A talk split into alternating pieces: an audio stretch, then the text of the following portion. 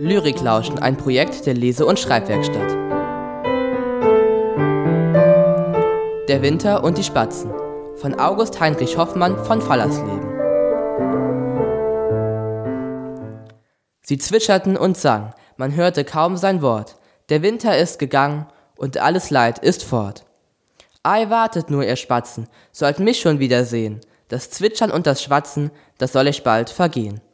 Da kam der Winter wieder, er brachte Kält und Schnee, da gab es keine Lieder, kein fröhliches Juchhe.